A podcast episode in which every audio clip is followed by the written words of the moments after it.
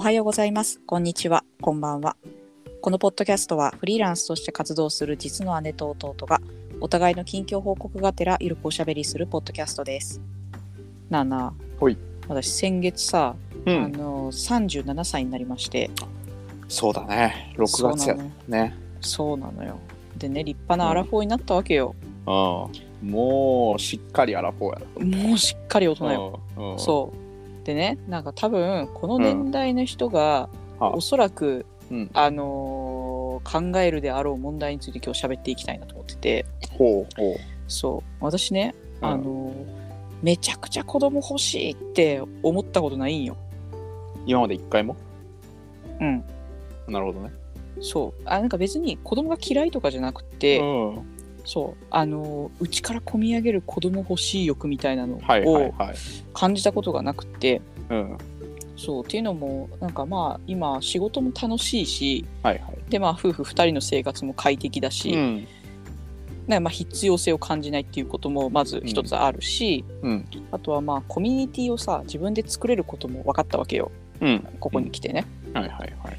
でじゃあなんか別に子供がいなく自分の子供がいなくても、うん。このコミュニティの中で生まれた子供たちを、うん。あのーこうお世話するようなおばあちゃんとして生きていくのも悪くない気がするのよね。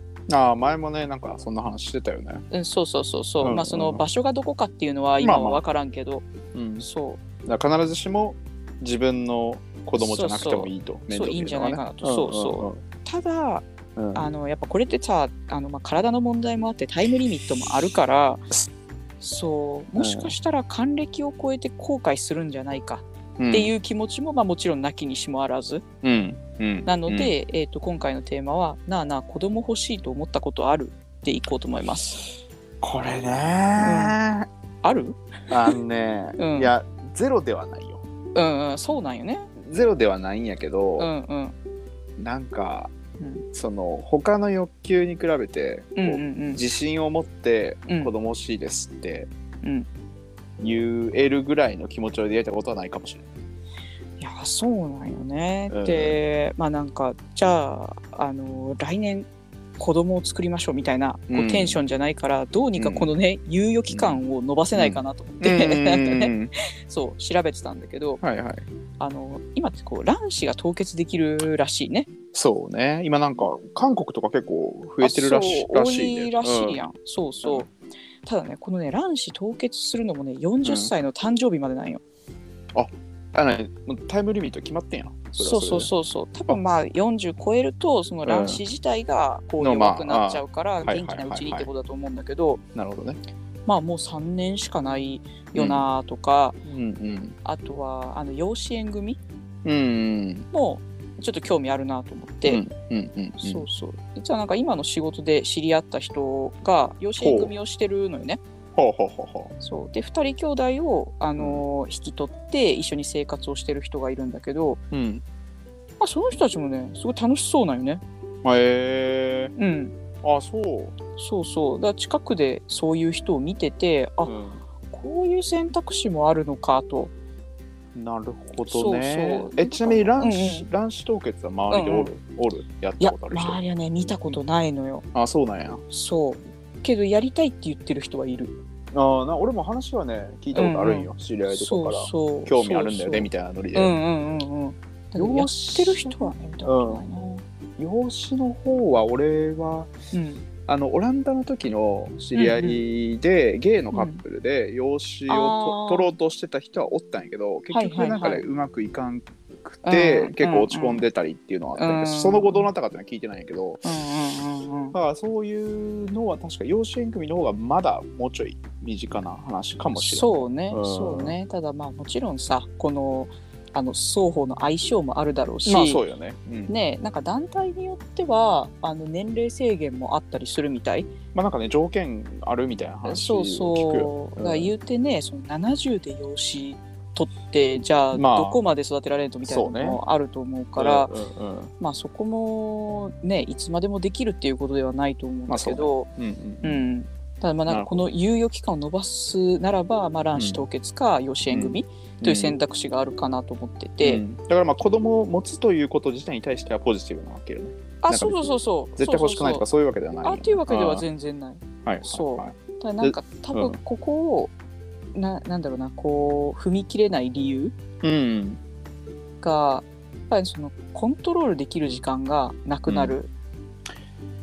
それはねのが、まあ、まず怖いじゃ。うん。んてかまずまあその誰かと住むって時点でも減るしね。うん、そうそうそうそう。だしまあなんかこれからねキャリアと両立できるのかっていうのもなるほど。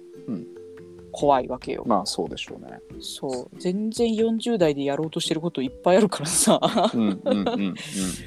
じゃあなんかそれがそれを実現した時とうん。子供がいる自分と、うん。なんかどっちがなんか、うん、良い人生なのかっていうのはさ、やってみんとわからんやん。いやそうなんよね。しかもこうお試しができんことやからね。転職とかと違ってね。そうなのよ。うん。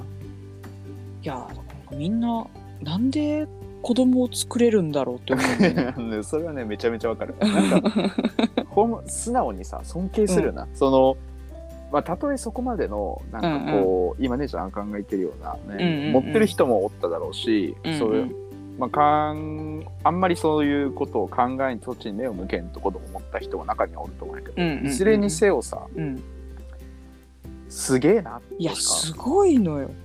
俺 の本当に。俺の周りもやっぱ増えてきたけど、うん。なんかこうあなんかもうそれだけで若干尊敬しちゃうよね。いやそうなんだよ、ううんち。だって池ちゃん池ちゃん3人子供いるのねああそうだね。そう。言ってた話だね。そう。でまあワーキャリアの中の人も今うん。子持ちのパパがあと2人いるんだけど、はあはあはあ。いやなんかほんとすごいなあと思うしその 3人のねね。こう話を聞いてても、うん。なんか人間としてでけえなって思うよいねやそう子供がおる時点で、そうなんだ。うん、私はもう結婚した時点で人間レベル相当上がったと思ってたけど、うんいや子供が生まれるってあと10個ぐらいレベル上がってるね。いやそうよね。なんかこうん。ういかにさうん。こうじ俺なんか未婚やからさ独身だから、いかに自分が、自分勝手というかさ自分のことしか考えん毎日送ってんやなって 思うもん人の話聞いてたら。ほんまそれよ。なるほどね。そこはまあでもねまあまあ,、うん。あ今言ってたような心配に関してはよくわかるし、うんうんそれで足踏みしちゃうっていう気持ちもすごいね。うんわ、かるんやけど。うんちなみにさ、うん。あの友達とかで子供がおる人になんでうん。その決断できたんみたいな話はしたことある、いやあんまないな。そう。あそ言われると。聞いたことある？うなんかそういう聞き方じゃないけどうん。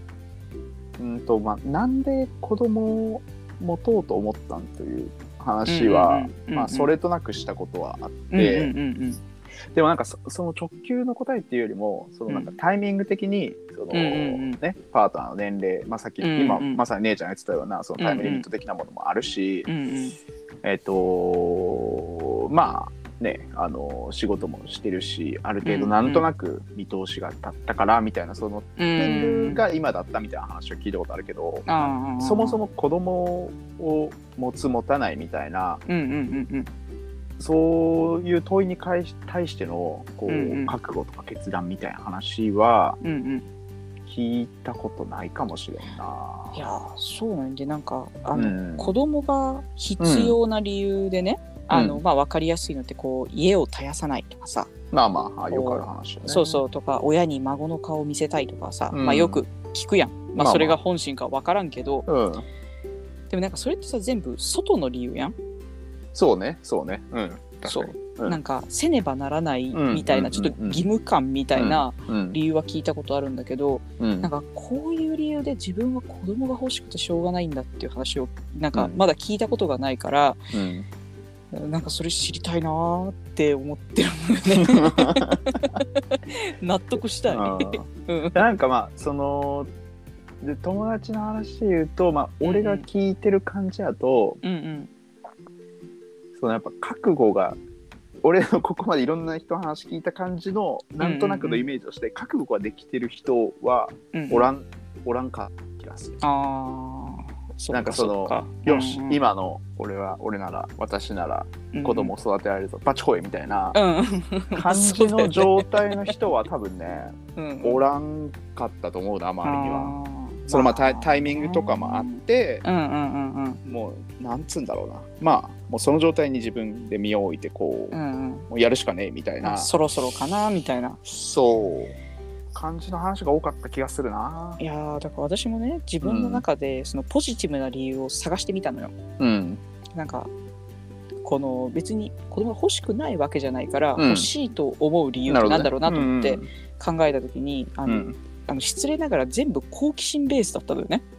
なるほどというと？だからなんか妊娠してお腹が大きくなるとどのぐらい重いんだろうとか、そっからなんや。そうとかあの 産む時あの鼻からスイカっていうけどどのぐらい痛いんだろうとか。あの全然芯食ってない例えな。え そうそうそうそう。そ全う然想像もつかんけどみたいな。そうそうそう。うん。とかなんかどのぐらい顔が似てるのかとかどんなキャリアをを歩むんだろうとか、うんうんうん。なんかあの知りたくてちょっとなんか観察対象として面白いと思ってるぐらいな気がうん、なするるほどなるほど。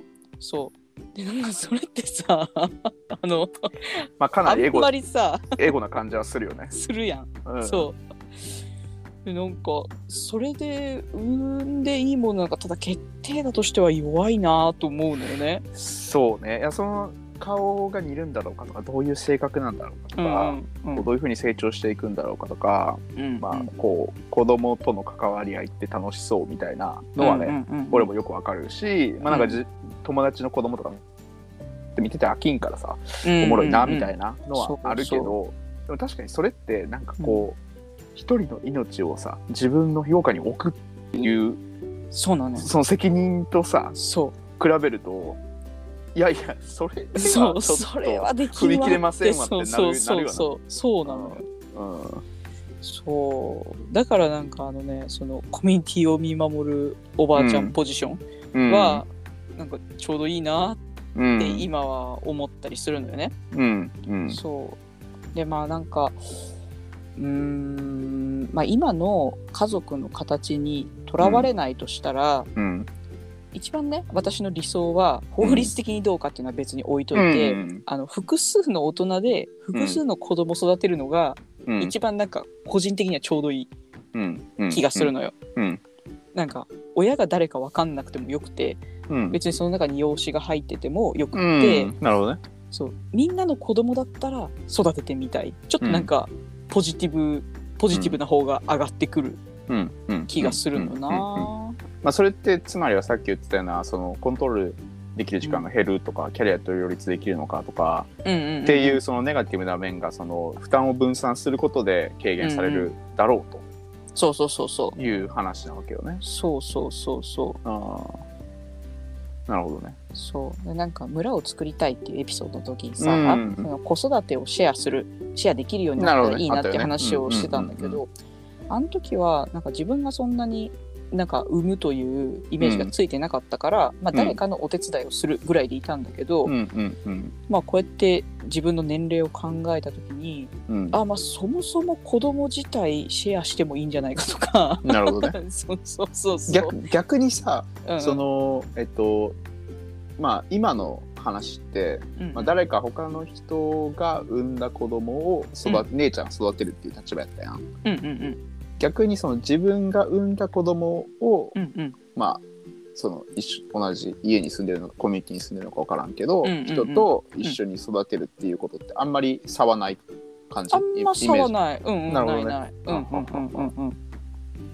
ジそうねそうなのよね。でもまあ、受け入れられないだろうな、これ。いやーなんかそのまあやっぱり最終的に誰が責任持つみたいな話はあはね。当然。まあもちろんね、うんうん。あの家庭の話っていうのは理解してるんだけど、うんうん。でもそのう本元昔のさ、うん。田舎とかってまあそれに近い状態ではきっとあったわけやん、うんうん。昔のつか地方の。あり方って、まあ、そうちにさ、うん。あのし近所の小学生が遊びに来るみたいな。ね。ちょちょっとしたことやけどさ。でもね。それって実際まあ、俺らす実家の時の千葉とかではさまあなかった話やん、うん。なかったね。近所の人に挨拶したりとか喋ったりとかあったけどさうんうんうんうん。近所の人の家に上がってテレビ見るとかなかったやん、うんうんからまあその理想系そのまんまっていうのはもうんうん。うそれに近い形っていうのは、まあ、なきにしもあらずな感じはするし、結局そこのそのまあ迷いそう姉ちゃんの背中を押すであろうん。うポイントって、うん。えー育児に伴う負担をどれだけみんなで軽減できるかとかっていううんうん話うんうんな気がするから、うんうんうんなんかそこは社会のシステムな感じはするよね。いやそうなのよでなんかさ、うん。あのー多分死ぬ時に見とってくれる人がいるかどうか。ああそれもみたいなのもあよよくある話よね。そうそうあるやんか、うん。でもなんかそもそも見取り人が、あうん。の血がつながってる人だけである必要があるのかと思っててなるほど。確かに。それはそうかもね。そうそう。ん。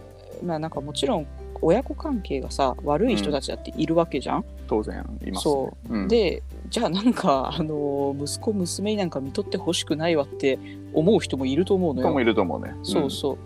だったらなんか見とってくれる人ぐらい自分で選びたい、うん。うんうんうんうん。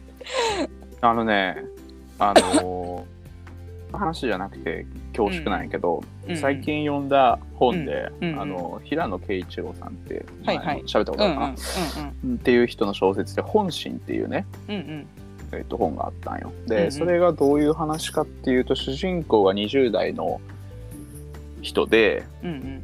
母子家庭で育っててではいはい。もお母さんが事故で亡くなっちゃって、うんうんあ舞台がね2000 2040年代かな？の日本なんよね確か。はいはいはい。で、まあ、お母さん亡くなっちゃったんやけど、うんうん。そのそれお母さん生きてた生前のいろんな記録をもとに、お母さんの AI を VR 空間で作り出すみたいいはいはいのがまあまあそのバックグラウンドとしてあるわけよ。うんうんうん。でそのまあ、めちゃくちゃ成功な AI で、えーとまあ、それまでのメールのやり取りだとか日記だとうん。かそういうものを読んでるから思い出話とかもできるしうんうんうん。こう会話をし続けることでさらにこう情報を蓄えて一緒にこう新しいことを覚えたりとかもできるみたいな、はいはいはいはい。そういう風な設定になってるようんね。うんうん。で、まあ、そのぐらい人間味を帯びてる AI だからうんその人たちをうん。こう話し相手として誰かに貸し出すことができるわけよ。はいはいはい。だから AI がお金を稼げるみたいな世界なのね。ほうほうほでその AI お母さんが、ううんうん。えっと、老人ホームのうん話し相手をうんの仕事を、作作中でするんやけどさ、はいはい。で、まあ、そのお母さん結構本とか読む人で、えっと大学教授で元は大学教授で老人ホームに入ってるおじいちゃんがおってうんでその人とまあその詩の話とか小説の話とかで盛り上がって仲良くなってこうん。うご指名がずっと入ってたみたいな話になってってでそのおじいちゃんが亡くなる時にうん。家族じゃなくてそのうんお母さんの AI に見とってほしいみたいなシーンががあるんよ。おでまあその本の、まあ、トピックというかテーマの一つとしてはやっぱりその、うん死ぬ時に誰にうん誰と一緒に最後の瞬間を過ごしたいかうん。みたいなのも、まあ、一つ大事なトピックとして出てくるわけよね。うんうんうんで、まあ、それってまあ完全に小説の話やし、まあ、すごいこうちょっと、あのー受け止めた話ではあるんやけど、うんうん。まあなんかあんまり無理がないなって俺は読んでて思ったよね。うんうんそういう気持ちって。ななんか分からなくはないなと思って、うんうんっていうのを考えるとうんうん。その波の人間で、まあ、例えば自分が最後に誰かに誰かと一緒の最後の時間を過ごしたいっていう時にそれが、うんうん。まあ、必ずしも家族なのか自分の子供なのかである必要はないのかもしれんなとは思う。まあなんか今のうん例えば自分の親の死に目に会いたいとかっていう気持ちはもちろんあるけうんど、もちろんもちろん。まあなんか必ずしもそうでないパターンってありえるよなっていうのは思う。うんうんうん。いやそうなんようん。でなんか多分友達とかその周りにいる人に見とってほしいって思うこともいあると思うんだよね。そう、うん。でなんか前何のエピソードでか忘れたけどさ、うん。あの忘れられない贈り物ってあのスーザン・バレーの絵本？はいはいはい。のあのねお葬式が私はめちゃくちゃ理想で。ほそう。あのもう村の動物たち、はいあのまあ、主人公はアナグマでアナグマはこういろいろね、その周りのウサギとかカエルとかにネクタイの結び方を教えたりとか、なんか切り絵を教えてあげたりとかこういろいろ面倒見ててみんなに愛されてるアナグマが亡くなった時に、うん。その村のみんながあの、う集まってきてお葬式するみたいうん。な最後になるんだけど、うん。うん。うん。でなんかねあれはね結構理想なんだよね私。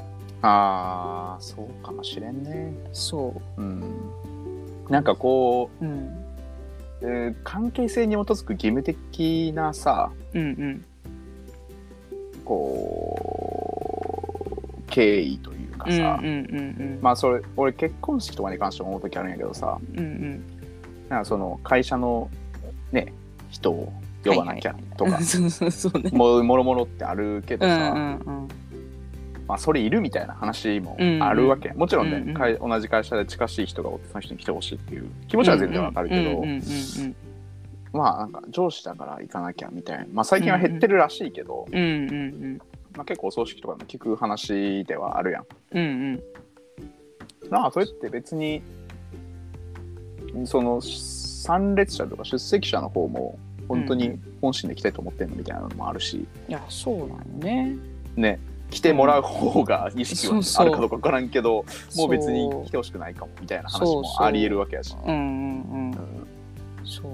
やっぱなんかこの家族と認識する範囲が、うん。なんかね、無理きてる感じするんだよね。うんうんうんうんうんうんうんそうだからなんか事実婚事実婚だったかななんかなんかもうほぼ結婚してるぐらいのうんあの関係性なんだけどうんそのすごい大きな怪我した時とかにはい病室に入れないとかさ、なんか言うじゃんか。そうね話聞くよね。そうそうそうそう。まあもちろんなんかこの国としてのルールがないと誰でも入れちゃったらね、なんか悪いことできちゃうから、うん統一されたルールは必要なのかもしれないけど、うん。やっぱなんかんねなんかそこをもうちょっと緩くできませんかね、ってうん。うん。うん。思うのそうね。そうそう。ということでなんかいまだにこのうち、からうちから込み上げる子供が欲しいという理由うん。いがやななんか、ないっていう。うん。なんかそのさ あのー合理的に考えたらさうん。どうにもならんことうんうんうん。の一つな感じはするよね。いや、そうなんよ。うんまたな、いや本当やり直しが効かんのもな。いやまあなんかあの こんなこと思うか知らんけどさ、うんうんうん。なんかごめんって思う瞬間とか出そうな感じがしちゃよいうや、そうそうそうそうそうそう。なんか思ってるような教育を施せなくてごめんみたあ、いそうそうなそうそうそうそうそうそうそうそうそう。気持ちになりそうな気はめちゃくちゃする。そう。で、なんか、しかも、うちらはさ、結構好き勝手さ、うなのよ育てても、育ててもらったじゃない。そうそう。やりたいことはやらせてあげるっていう、こう、うん家庭で育ってるから、うん果たしてなんか自分がそれを提供できるかというと、うーん、どうかなーって気がすんだよな。いやそうなんよねなんかそこ結構マジでね 大きいと思っててうんうん。もう当然さ親にさ同じものは返せんわけで、うんうん何何ができるかって自分の子供とか孫にさ、自分がもらったようなものを返すというか受け継ぐみたいな、うんうんうん。っていう気持ちは俺も一応持って,、ね、持ってるんやけど。それができる自信がマジでないね、何かって。いやそうなんよな、いやどうするかねって感じだね。ね。えうん。まあ別に答えは出ないのでちょっとぜひね、あの、うん。お便りで自分はこれが理由で子供を産みましたとか子供を作りましたっていううん人がいたらねぜひご意見が欲しいです。いや私は。なんなんなら話してみたい。いや話してみたい。そう。知りたい本当に。そう今日ねこのテーマを、うん。あの設定してしくったなと思ったのが、うん。どちらも子供がいないということ。まあそうね。俺もね、おったらなんかもうちょい言えたんやけど、うん。いや、でもね、どうなんだろうね。ね。ちょっと実際気になる、本当に。聞いてみたいね。うん。うん、うん。そうだこれはもう教えても誰か教えてもらいましょう、うんなのでぜひ。お便りでちょっとも。次ねお便りなのか、ゲストを呼ぶのかうん。わからないけれどうん。も、はい。ちょっといつか納得いく答えがうん。タイムリミット終わるぐらいまでに出たらいいな。できたら1年ぐらいに。そうねそうね。出てくると嬉しいよね。そそうねいう思いが。うん。はい。ということで今週はこんなところで。ほいほい。はい。このポッドキャストでは姉のあさみ、弟のあっちへの質問も大歓迎しています。概要欄のお便りフォームからご連絡いただければ次回以降にご紹介や題材の参考にさせていただきますということで。ほい、ほんではまた次は回。い、じゃあねほい、じゃあねバイバイ。バイバイ。